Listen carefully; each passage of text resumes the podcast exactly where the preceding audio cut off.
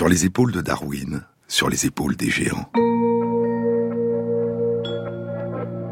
Se tenir sur les épaules des géants et voir plus loin, mieux voir, voir dans l'invisible, à travers l'espace et à travers le temps. Plonger son regard dans le passé et découvrir que ce passé est immense. J'avais le vertige de voir au-dessous de moi, en moi pourtant comme si j'avais des lieux de hauteur tant d'années, dit Proust dans le temps retrouvé. Cet instant ancien tenait encore à moi, je pouvais encore le retrouver, retourner jusqu'à lui, rien qu'en descendant plus profondément en moi.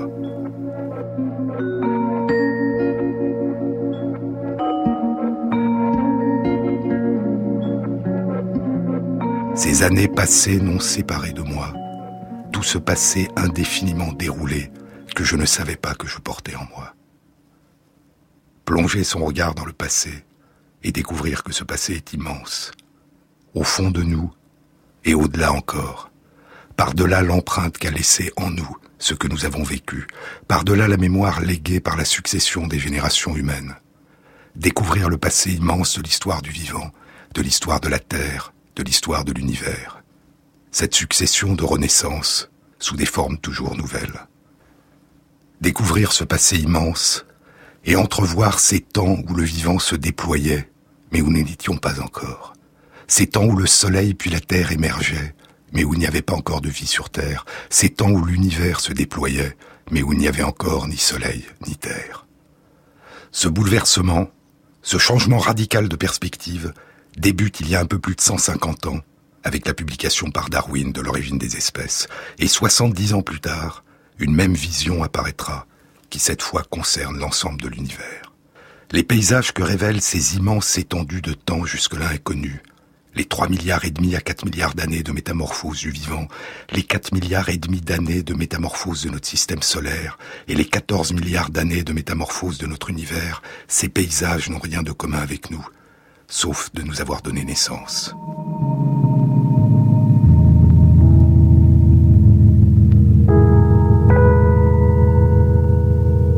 Les yeux, dit Pascal Quignard. Contempler le ciel qui n'est pas vivant, pour tout ce qui est vivant, c'est contempler le seul aïeul. Plonger notre regard loin dans le ciel, c'est plonger dans nos origines, dans notre passé le plus lointain, celui dont nous étions absents. C'est guetter le lent retour vers nous de la lumière qui nous vient du fond des âges. C'est ressentir la nostalgie d'un pays natal à jamais disparu, dont les différents vestiges s'enfuient au loin métamorphosé depuis longtemps et continuant à se métamorphoser, mourant et renaissant sous des formes nouvelles, fuyant toujours plus loin tout autour de nous.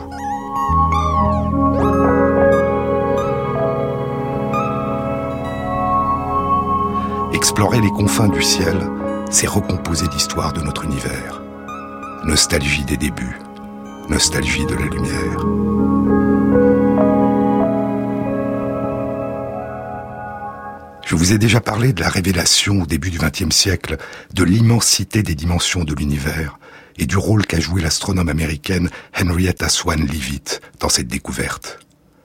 Confinée au travail de computer, de calculatrice, d'instruments humains mal payés, confinée à l'analyse une à une des milliers d'étoiles qui s'impriment sur les plaques photographiques du télescope de l'observatoire de l'université Harvard, Henrietta Leavitt découvre en 1908 que les pulsations régulières des étoiles variables, les céphéides, que le rythme auquel battent ces horloges célestes révèle leur émission réelle de lumière, ce qui permet, à partir de leur luminosité apparente, de déduire la distance qui nous sépare d'elles. Et à partir de ces chandelles clignotant dans la nuit, elle arpentera le ciel mesurant les distances des galaxies lointaines, dans lesquelles clignotent d'autres étoiles variables, d'autres céphéides, dont la lumière peut être perçue par les télescopes.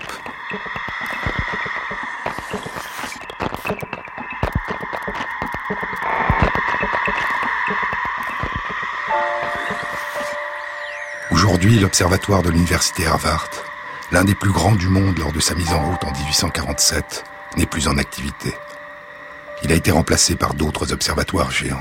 D'abord en Californie, l'observatoire du mont Wilson, où travaillera l'astronome Edwin Hubble, qui mesurera pour la première fois l'expansion de l'univers en analysant la longueur d'onde de la lumière, le rougeoiement de la lumière qui nous parvient des galaxies. Aujourd'hui, les observatoires géants de Mauna Kea à Hawaï, de Cerro au Chili, sont d'une puissance et d'une capacité d'analyse sans aucune commune mesure avec les observatoires du passé. Ce ne sont plus des femmes computer qui analysent les images, mais des instruments informatisés qui analysent les ondes lumineuses électromagnétiques qui nous arrivent de l'espace le plus lointain, de notre passé le plus lointain. Les observatoires géants ont été construits dans des régions inhabitées, de plus en plus haut, au sommet des montagnes, pour être plus près du ciel et plus loin des lumières artificielles des villes et des poussières de la pollution. Les plus grands télescopes du monde ont été construits depuis le milieu des années 1960 dans les montagnes d'un désert, au nord du Chili, le désert d'Atacama.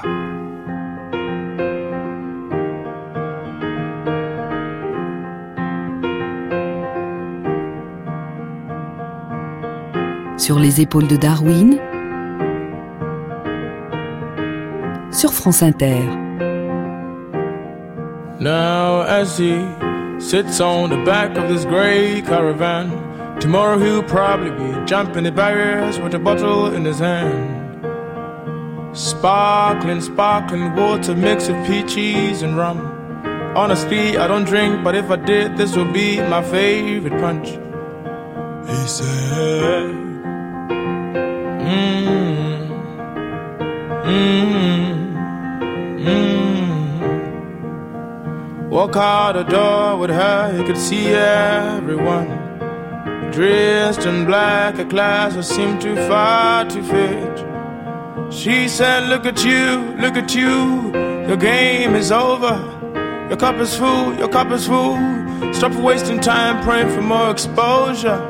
It is obvious that you're trying, and it's dubious trouble you die here. You're pretending, but no one is buying. London, London, London is calling you. What are you waiting for? What are you searching for? London, London, London is all you. Why are you denying the truth? I might, I might, I might be boring you, he said. Though it's not clear as morning dew. When my ways are not happening, I won't underestimate who I am capable of becoming.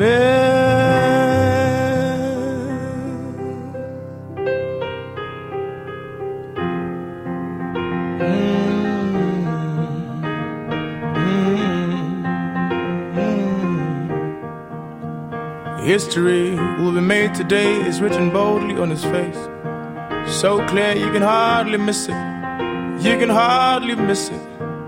For transcending the barriers of yesterday was and is the dream. On a road where Cleopatra comes and goes like fishes caught in ponds, thrown back for fun. Mm-hmm.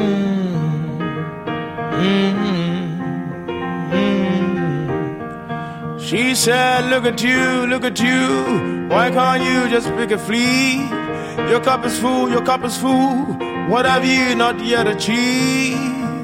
It is obvious that you're trying, and it's dubious trouble you die here. You're pretending, but no one is buying. London, London, London is calling you.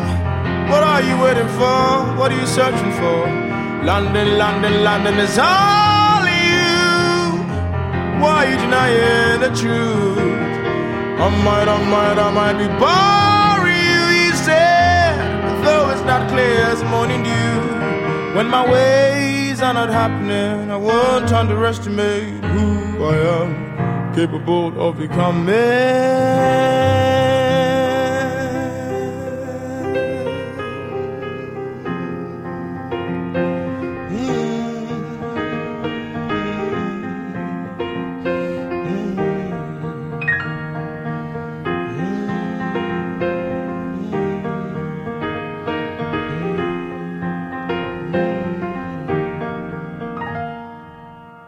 Jean-Claude Amezen.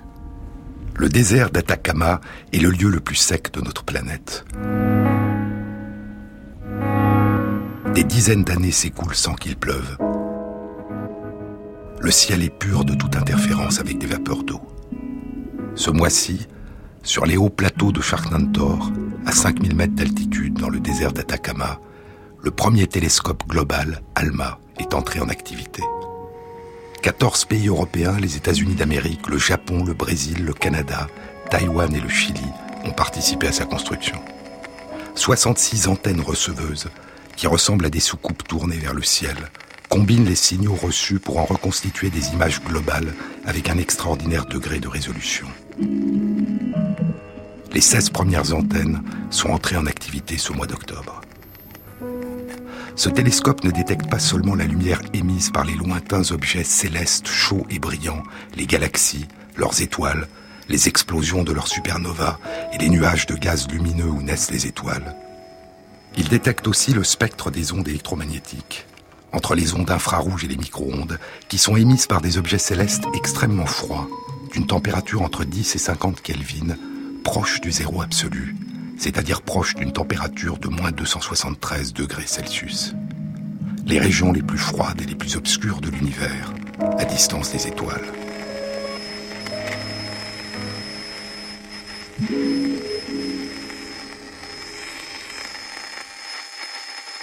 Les nombreux observatoires géants du désert d'Atacama explorent la naissance des étoiles, la naissance des planètes dans l'environnement de jeunes étoiles, la composition chimique des disques de gaz et de poussière qui entourent ces jeunes étoiles. Il recherche aussi à travers l'espace la présence possible de molécules organiques, les molécules à partir desquelles s'est formée la vie. Des acides aminés qui auraient pu se former dans l'espace interstellaire, puis pleuvoir sur notre toute jeune Terre ou être apportés par des comètes. Sur notre toute jeune Terre et peut-être, qui sait, sur des exoplanètes dont on a depuis quelques années identifier des centaines qui gravitent dans d'autres galaxies autour d'étoiles semblables à notre Soleil.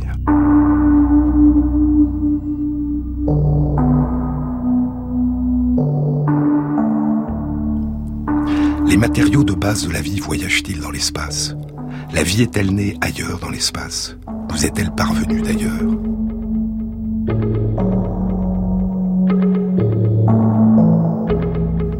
Des formes résistantes de vie originelle, analogues à des bactéries sous forme de spores, l'équivalent de graines dans lesquelles la vie est temporairement suspendue, auraient-elles pu voyager à travers le ciel et ensemencer notre planète il y a 3 milliards et demi à 4 milliards d'années?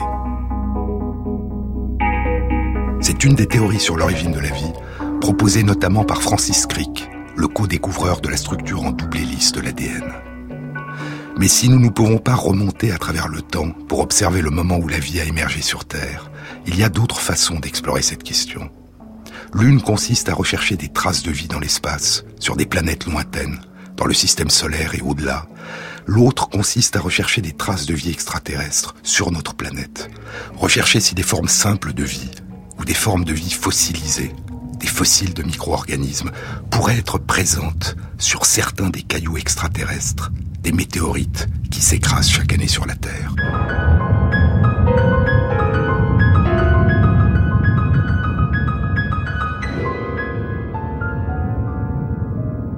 La quasi-totalité des météorites qui tombent sur la Terre sont des fragments d'astéroïdes, ces vagabonds du ciel de la taille d'une montagne et parfois d'un pays, qui ont émergé au tout début du système solaire, avant même la formation de notre planète, et qui voyagent pour la plupart à l'intérieur de la ceinture d'astéroïdes entre Mars et Jupiter. Parmi les météorites qui ont été découvertes sur Terre, une infime minorité nous vient non pas des astéroïdes, mais de la Lune ou de la planète Mars. C'est le cas d'une météorite devenue célèbre, la météorite HAL 84001. Il y a presque exactement 15 ans, le 16 août 1996, Bill Clinton, le président des États-Unis, fait une déclaration. Aujourd'hui, dit Bill Clinton, la roche 84001 nous parle à travers des milliards de kilomètres et des millions d'années. Elle nous parle de la possibilité de vie. Si cette découverte est confirmée, elle constituera probablement l'une des plus stupéfiantes révélations sur notre univers que la science ait jamais produite. Les implications d'une telle découverte sont aussi considérables et aussi impressionnantes qu'on peut l'imaginer.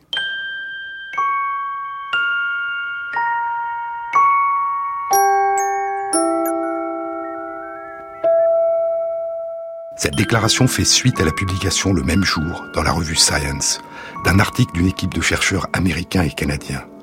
Le titre de l'article est La recherche d'une vie ancienne sur la planète Mars, une relique possible d'une activité biologique dans la météorite martienne HAL 84001. La météorite HAL 84001 se serait détachée de la planète Mars il y a 16 millions d'années lors d'une collision avec un astéroïde ou une comète. Et ce morceau de Mars semble avoir vagabondé pendant 16 millions d'années à travers le système solaire, avant de s'écraser sur Terre il y a 13 000 ans. La météorite de près de 2 kilos a été découverte 13 000 ans plus tard, en 1984, par une expédition de chercheurs dans l'Antarctique, dans les Allan Hills, les collines d'Allan, d'où son nom, Al. Et 12 ans plus tard, en 1996, une équipe de chercheurs américains et canadiens publie leur découverte à la surface et à l'intérieur de la météorite de microscopiques structures en forme de globules et de bâtonnets constitués de carbonate avec des composés organiques. Ces minuscules globules et bâtonnets, disent les chercheurs, pourraient être des composants produits par des micro-organismes vivants, voire même être des fossiles de minuscules bactéries mais d'une taille 5 à 10 fois plus réduite que les plus petites bactéries connues sur Terre. Et la conclusion de l'article est la suivante. Aucune des caractéristiques que nous avons décrites ne permet à elle seule de conclure à l'existence d'une vie passée sur Mars. Il y a une explication alternative, une origine non organique, purement minérale, pour chacune de ces caractéristiques quand elles sont prises en compte individuellement. En revanche, quand on les prend en compte globalement, notre conclusion est qu'elles constituent des preuves en faveur de l'existence de formes de vie primitives sur la planète Mars quand elle était plus jeune. Une forme de vie a-t-elle pu exister sur Mars il y a plus de 16 millions d'années? Une forme de vie dont la roche HAL 84001 aurait emporté les vestiges, les fossiles, dans ses errances à travers l'espace et le temps, avant de s'écraser sur notre Terre.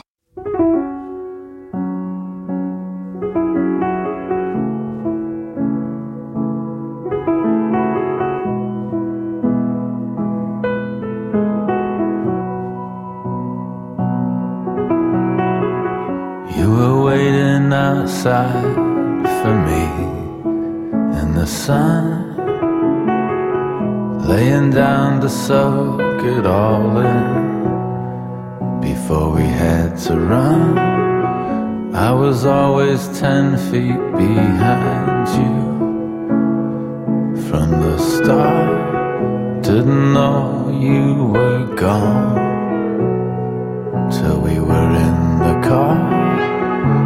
the glory of it all was lost on me till I saw how hard it'd be to reach you. And I would always be light years, light years away from you. Light years, light years away from you. Saw your mother last weekend in the park. It could have been anybody. It was after dark. Everyone was lighting up in the shadows. Alone, you could have been right there next to me, and I'd have never known. The glory of it all was lost on me till I saw how hard it'd be to reach you. And I would always be light years, light years away from you. Light years, light years away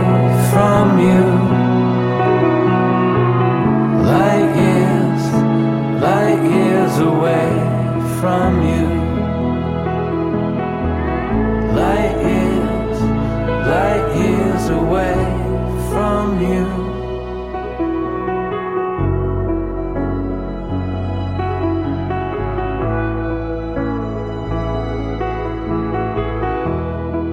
France Inter, Jean-Claude Amezen. Depuis 15 ans, Après de nombreuses recherches additionnelles, aucune preuve concluante n'a été apportée que les globules et bâtonnets de carbonate découverts sur la météorite HAL 84001 sont des fossiles de micro-organismes martiens ou des traces de l'activité ancienne de micro-organismes martiens. D'une manière plus générale, aucune preuve de forme de vie extraterrestre ou de fossiles de vie extraterrestre n'a été à ce jour identifiée sur aucune météorite ni aucun astéroïde tombé sur notre planète, ni sur aucune planète ni aucun astéroïde ou comète que les sondes spatiales ont pu examiner. Les recherches continuent. Mais l'étude des météorites qui pleuvent sur notre planète peut conduire à d'autres découvertes surprenantes. dans la nuit du 27 juin 1931. Un bruit de détonation et une lueur intense sont observés dans le ciel au-dessus du désert, en Tunisie, près du village de Tataouine. Une météorite vient de se désintégrer en entrant dans l'atmosphère et des centaines de fragments se dispersent sur le sol sur une surface de moins d'un kilomètre carré. Le jour même de la chute, un grand nombre de ces cailloux extraterrestres sont recueillis et envoyés à Paris, au Muséum national d'histoire naturelle. 63 ans plus tard, en 1994. Une équipe de chercheurs français part dans le désert de Tataouine pour recueillir d'autres fragments de la même météorite et pour comparer ces fragments fraîchement recueillis aux fragments conservés à Paris depuis 1931. Leurs résultats sont publiés en 1998 dans la revue Science, deux ans après la publication dans la même revue des résultats étonnants de l'analyse de la météorite AL 84001.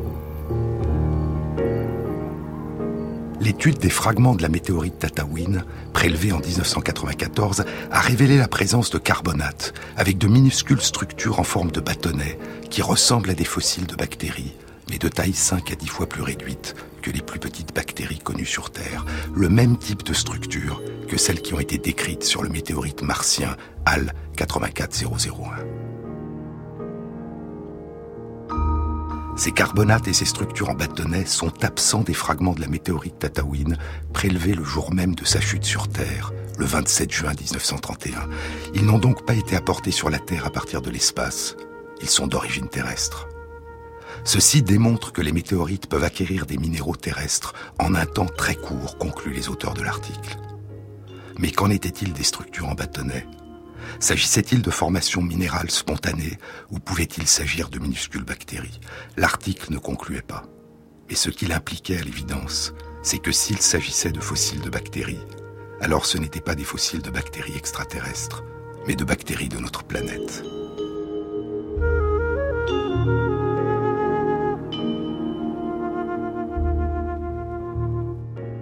Deux ans passeront. Et en 2000, la même équipe de chercheurs isole une minuscule bactérie vivante à partir des grains de sable collés sur un fragment de la météorite recueilli en 1994. Encore trois ans, et la même bactérie est isolée, vivante, à distance de la météorite, dans les sables du désert de Tataouine. Elle appartient à une famille de bactéries terrestres jusque-là inconnues et sera nommée Ramlibacter tatawinensis. La vie est cette exubérante colonisation du moindre fragment, la moindre fissure, dit Pascal Quignard. La bactérie terrestre du désert avait colonisé le vagabond du ciel. Et l'étude d'une météorite tombée du ciel révélait l'existence sur Terre d'une famille de bactéries inconnues à ce jour. Encore huit ans. Et en septembre 2011, un article est publié dans la revue PLOS ONE par plusieurs équipes de chercheurs biologistes français. L'article décrit les particularités étonnantes du mode de vie de cette petite bactérie du désert.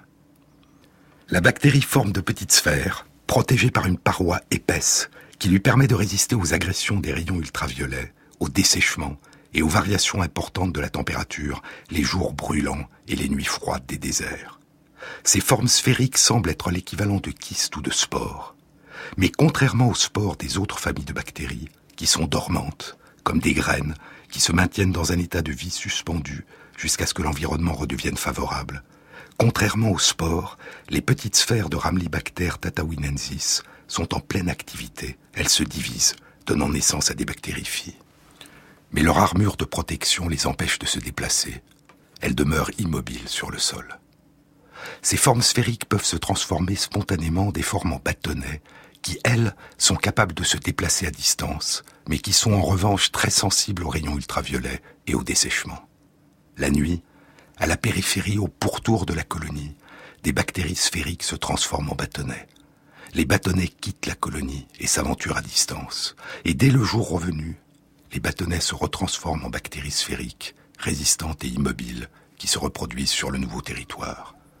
Et ainsi la colonie peut faire naître chaque nuit de nouvelles colonies, qui s'étendent à travers le désert par cercles concentriques, se propageant comme des ronds dans l'eau, se déplaçant la nuit à l'abri de la lumière et se reproduisant à la lumière du jour. Et c'est au cours de ces pérégrinations à travers le désert qu'elles ont un jour colonisé la météorite Tatawin tombée du ciel.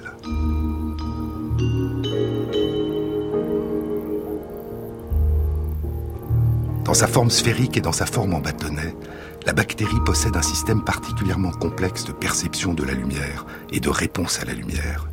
Elle fabrique six récepteurs différents qui répondent à la lumière, six photorécepteurs.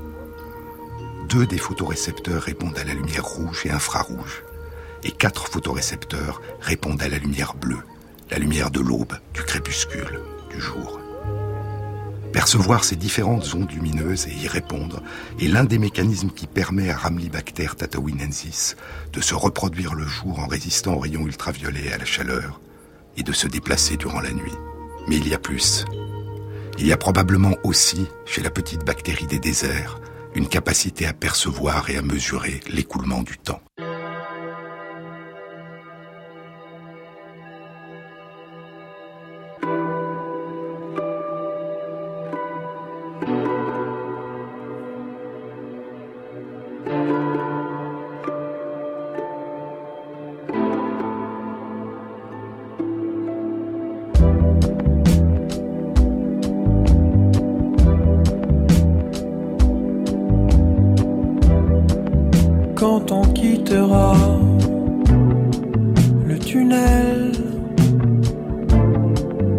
Le jour sera levé.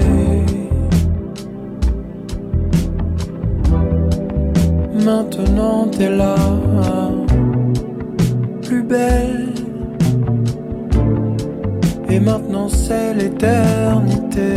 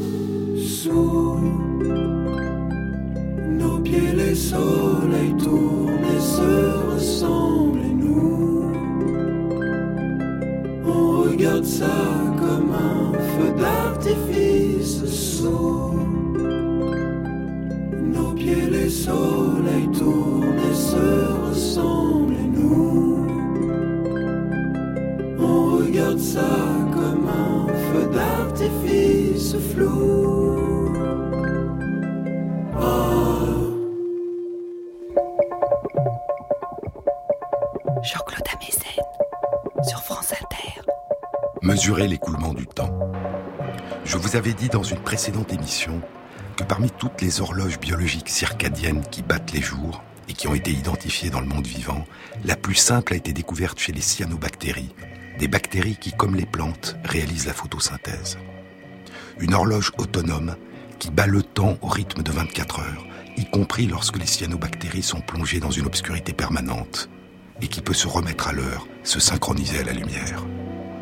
Mais contrairement aux horloges circadiennes qui battent les jours dans toutes les cellules des animaux et des plantes, et dans toutes nos cellules, cette horloge extrêmement simple repose sur les interactions entre seulement trois molécules, trois protéines, fabriquées à partir de seulement trois gènes.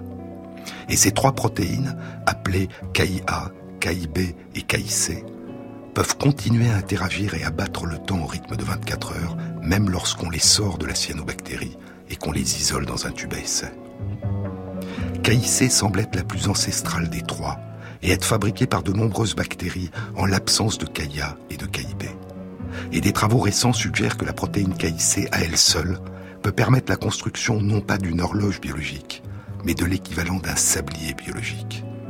Un sablier qui s'écoule pendant 24 heures et qui doit ensuite être retourné, remis en route le jour suivant, par une réponse à la lumière ou à un autre événement périodique de l'environnement.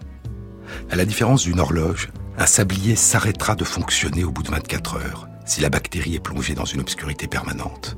Autrement dit, contrairement à une horloge, un sablier ne bat pas les jours, il indique l'écoulement des heures pendant une durée de 24 heures.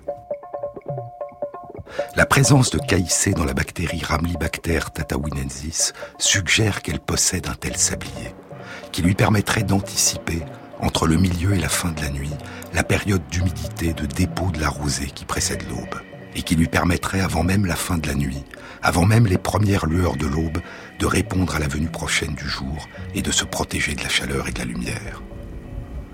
Dans les sables des déserts, dans ces régions arides qui constituent près d'un tiers de la surface des sols sur la Terre, se développent des formes de vie étranges, ancestrales, que nous connaissons si mal et qui nous renvoient au lointain passé du vivant, à notre lointain passé. Et au-dessus des sables des déserts, se déploient les lumières du ciel qu'explorent les télescopes des observatoires géants, à travers les immenses étendues de l'espace, les immenses étendues de notre passé le plus lointain. Sur les hauts plateaux des déserts du nord du Chili, à 5000 mètres d'altitude, dans le désert d'Atacama.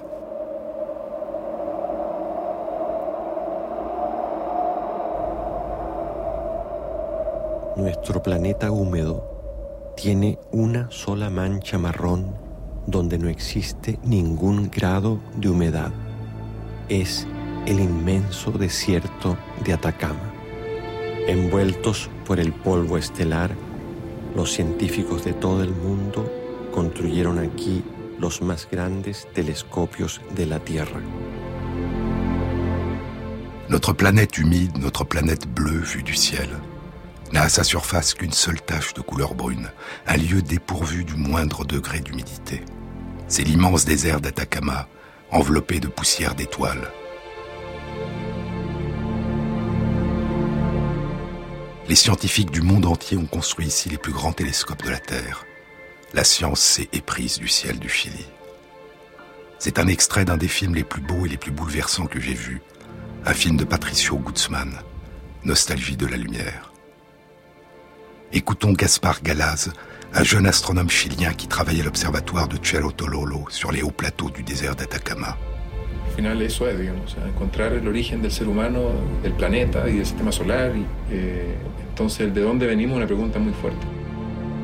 Il s'agit de découvrir l'origine de l'humanité, l'origine de notre planète, l'origine de notre système solaire, d'où nous venons. C'est une question essentielle. Visuellement stupéfiant, le film Nostalgie de la lumière réussit à saisir la désolation du désert et la beauté de la voie lactée qui voyage au-dessus du ciel chilien, écrit Salam Hamid dans la revue Science. Le sentiment d'évasion donné par les vastes échelles de temps astronomiques, et la connaissance que nous avons d'être tous faits de poussière d'étoiles. Un essai poétique centré sur l'expérience humaine et la perspective plus vaste que permet d'apporter la science, dit-il. Nostalgie de la lumière n'est pas seulement le chef-d'œuvre de Patricio Guzman, écrit Jacques Mandelbaum dans le journal Le Monde. C'est l'un des plus beaux essais cinématographiques qu'on ait vu depuis longtemps, un sommet de poésie. Dans le désert d'Atacama, il n'y a pas seulement des astronomes qui lèvent les yeux et interrogent le ciel sur nos origines. Il y a aussi, depuis des dizaines d'années, des archéologues qui baissent les yeux et interrogent les sols sur notre histoire. L'extrême sécheresse du désert a permis la préservation des traces laissées par d'anciennes civilisations indiennes, de splendides peintures et gravures précolombiennes sur les roches, et des corps momifiés avec leurs parures et leurs armes sur la terre sèche et craquelée et sur le sable. Nostalgie de la lumière est une méditation sur le temps et la mémoire, écrit Salman Hamid. Nostalgie. Écoutons l'écrivain Milan Kundera.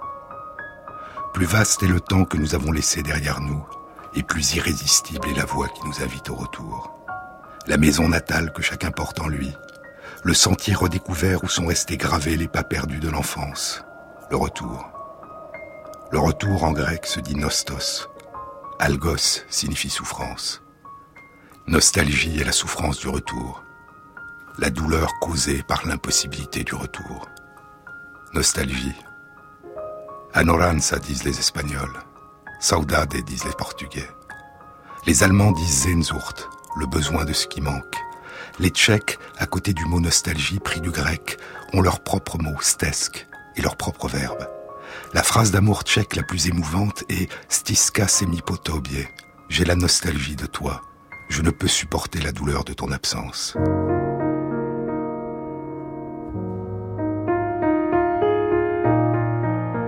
En espagnol, poursuit Kundera, anoranza vient du verbe anorar, qui vient du catalan ignorar, dérivé du mot latin ignorare, ignorer. La souffrance de l'ignorance. Tu es loin, et je ne sais pas ce que tu es devenu. Tu es loin. Nostalgie de la lumière parle de cette souffrance.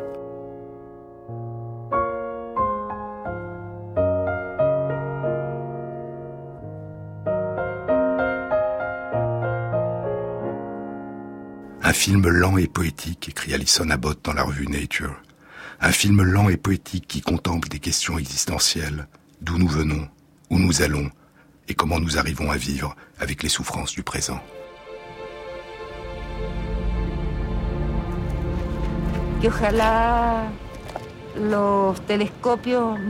J'aimerais que les télescopes ne regardent pas seulement le ciel, mais aussi à travers la Terre, pour pouvoir les retrouver. Depuis 32 ans, à l'ombre des grands télescopes, des femmes marchent sur les plaques de terre craquelées et les sables du désert, et creusent les sols à la recherche des restes de leurs bien-aimés disparus.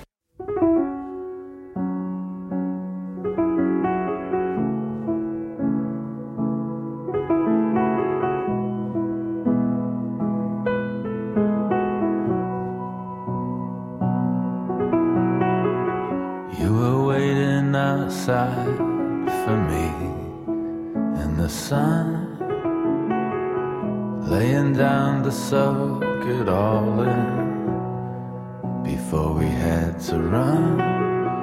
I was always ten feet behind you from the start. Didn't know you were gone till we were in the car.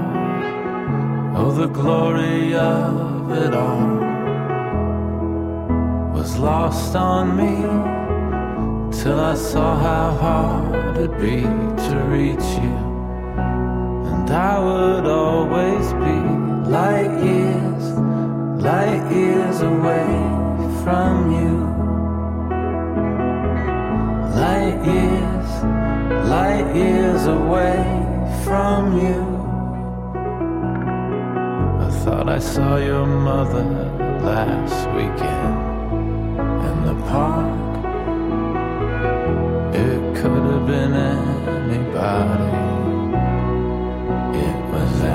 Dark. Everyone was lighting up in the shadows. Alone, you could have been right there next to me. And I'd have never known. Oh, the glory of it all was lost on me till I saw how hard it'd be to reach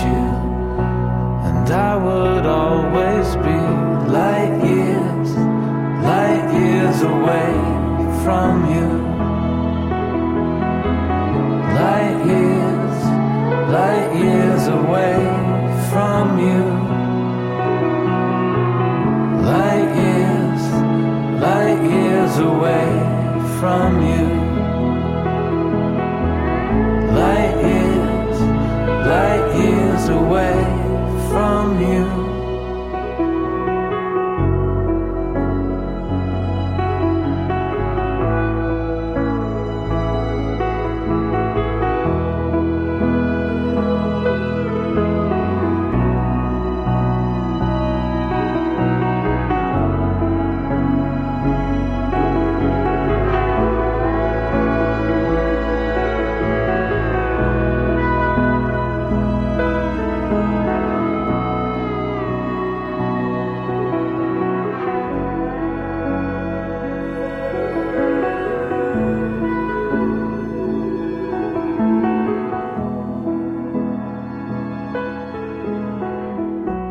Sur les épaules de Darwin, Jean-Claude Amezen sur France Inter.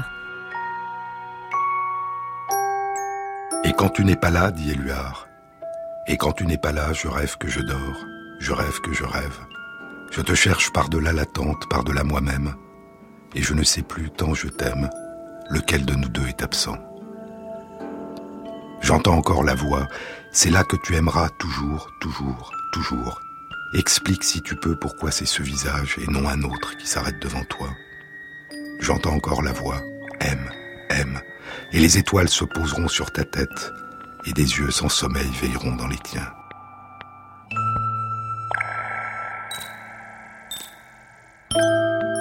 J'entends maintenant la voix, tout ce qu'elle n'a pas dit. J'entends autour de moi la ronde du silence. Tu seras comme un fou à l'idée du malheur, comme un fossé dans le désert, comme un malade abandonné parce qu'il a trop espéré. Il t'arrivera peut-être d'être comme un mort, jusqu'au point insensible, jusqu'à l'absence souhaitée de tout secret.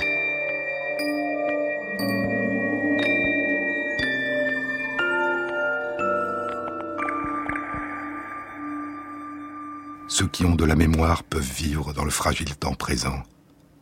Ceux qui n'en ont pas ne vivent nulle part, dit Patricio Guzman. Viva Chile, viva el pueblo, vivan los trabajadores.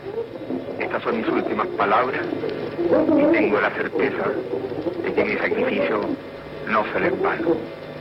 Tengo la certeza de que por lo menos será una lección moral que castigará la felonía, la cobardía y la traición.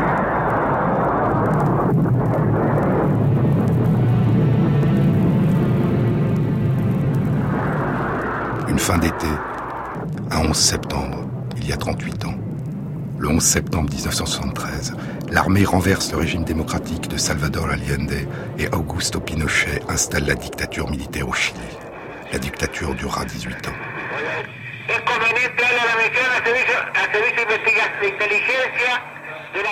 Plus de 3000 opposants politiques seront assassinés, 35 000 torturés.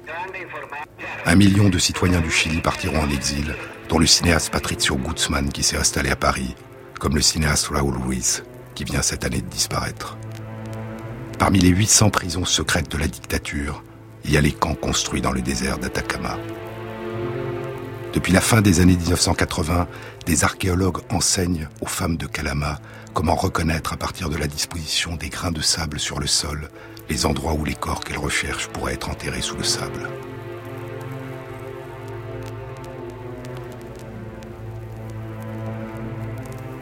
Ce qui a été perdu, dit l'écrivain Michael Ondaatje, ce qui a été perdu, le poème d'amour intérieur, les niveaux plus profonds du soi, des paysages de la vie quotidienne, des dates auxquelles l'abandon de certains principes eut lieu, l'art de se peindre les yeux, les gestes des amants, les limites de la trahison, neuf mouvements des doigts et des yeux pour signaler des émotions essentielles, des chants qui s'élevaient de l'amour dans les airs. La cause principale de mort fut les exécutions extrajudiciaires et les meurtres pour l'exemple. Nos archéologues creusaient le sol vers les corps disparus.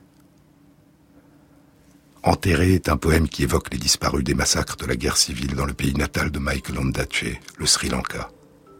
Au Sri Lanka, comme au Chili, comme dans beaucoup d'autres régions du monde, ce sont les archéologues qui aident à retrouver les disparus, qui creusent vers le passé, qui aident la mémoire à faire son deuil.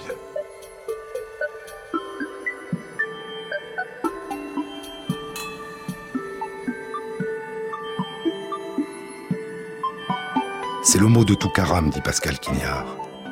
J'ai souffert des mots effrayants. J'ignore encore ce que me réserve mon passé.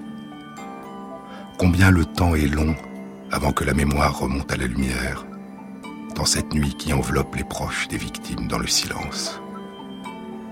La douleur du retour, la douleur du retour d'un monde à jamais disparu.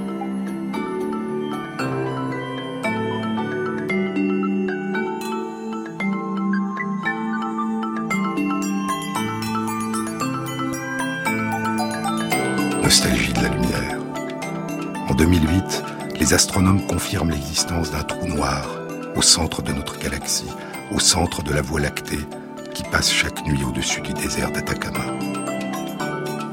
La société comprend mieux les astronomes dans leur quête du passé, dit Gaspard Gallas qui explore le ciel loin au-dessus du désert. La société comprend mieux les astronomes dans leur quête du passé qu'elle ne comprend ces femmes à la recherche d'un passé qu'elles ne peuvent retrouver, à la recherche de ce qui reste leur bien-aimé. Et pourtant, nous, les astronomes, notre quête ne trouble pas notre sommeil. Nous pouvons dormir en paix chaque nuit consacrée à observer le passé.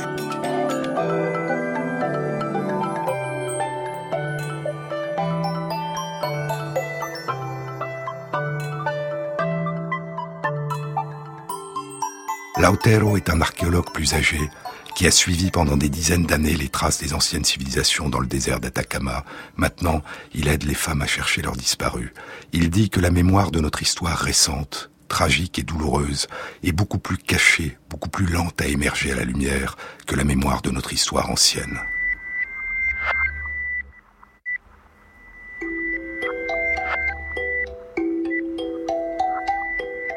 Dans Nostalgie de la lumière, écrit Alison Abbott dans la revue Nature, il y a aussi Louis, qui a passé des années dans l'un des camps de concentration dans le désert, où un autre prisonnier politique lui a enseigné l'astronomie. Aujourd'hui, regarder les étoiles l'aide à ne pas oublier cette période de sa vie.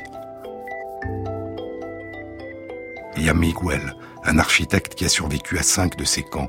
Il les a dessinés de mémoire quand il est redevenu libre pour que personne ne puisse jamais nier leur existence. Vers la fin de la dictature, les soldats de Pinochet ont creusé des fosses communes dans le désert et jeté des corps dans la mer, poursuit Alison Abbott. Le film accompagne deux des veuves, Victoria et Violetta, qui parlent de manière bouleversante de leurs recherches sans fin. Et il y a Valentina, dont la mère et le père font partie des disparus. Valentina a été élevée enfant par ses grands-parents. Elle dit qu'ils lui ont donné la force et le désir d'aller de l'avant, d'écrire sa propre histoire, pas seulement sous le signe de la souffrance, mais sous le signe de la joie. Ils lui ont aussi appris à observer le ciel nocturne, et elle est devenue astronome. Comprendre l'univers infini, dit Valentina, m'a permis de trouver une forme de sérénité. Y pensar que todo parte de un ciclo que no comenzó ni, va, ni va a en mí, ni en mis padres, ni en mis hijos tal vez. Je me dis que tout fait partie d'un cycle qui n'a pas commencé avec moi et ne se terminera pas avec moi, ni avec mes parents, ni avec mes enfants. Nous faisons tous partie d'un courant, d'une énergie, d'une matière qui renaît sans cesse sous d'autres formes. C'est le cas des étoiles, de la mort des étoiles dont naissent d'autres étoiles, d'autres planètes, une vie nouvelle. Quand je pense à ça, je me dis que ce qui arrivait à mes parents et leur absence prend une autre dimension, un autre sens.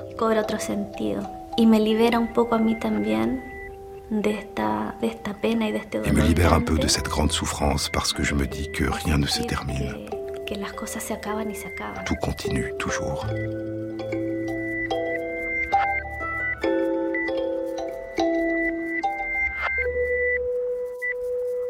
de l'image tremblante de cette jeune orpheline, écrit Mandelbaum dans Le Monde, de l'image tremblante de cette jeune orpheline avec son bébé dans ses bras, on tient la beauté ultime du film.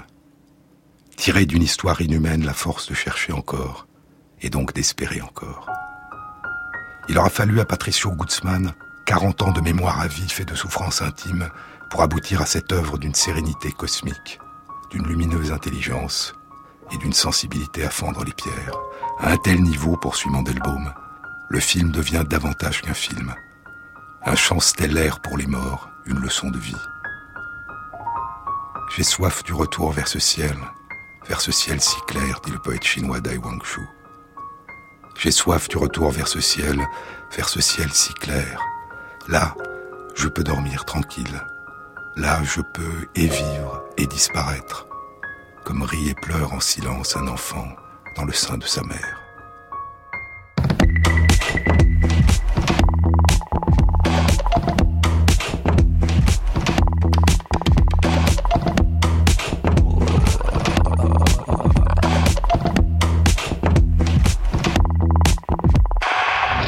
Cette émission a été réalisée par Christophe Imbert, avec à la prise de son Patrick Henry et Jean-Baptiste Audibert pour le choix des chansons. Bonne soirée à tous et à demain 17h.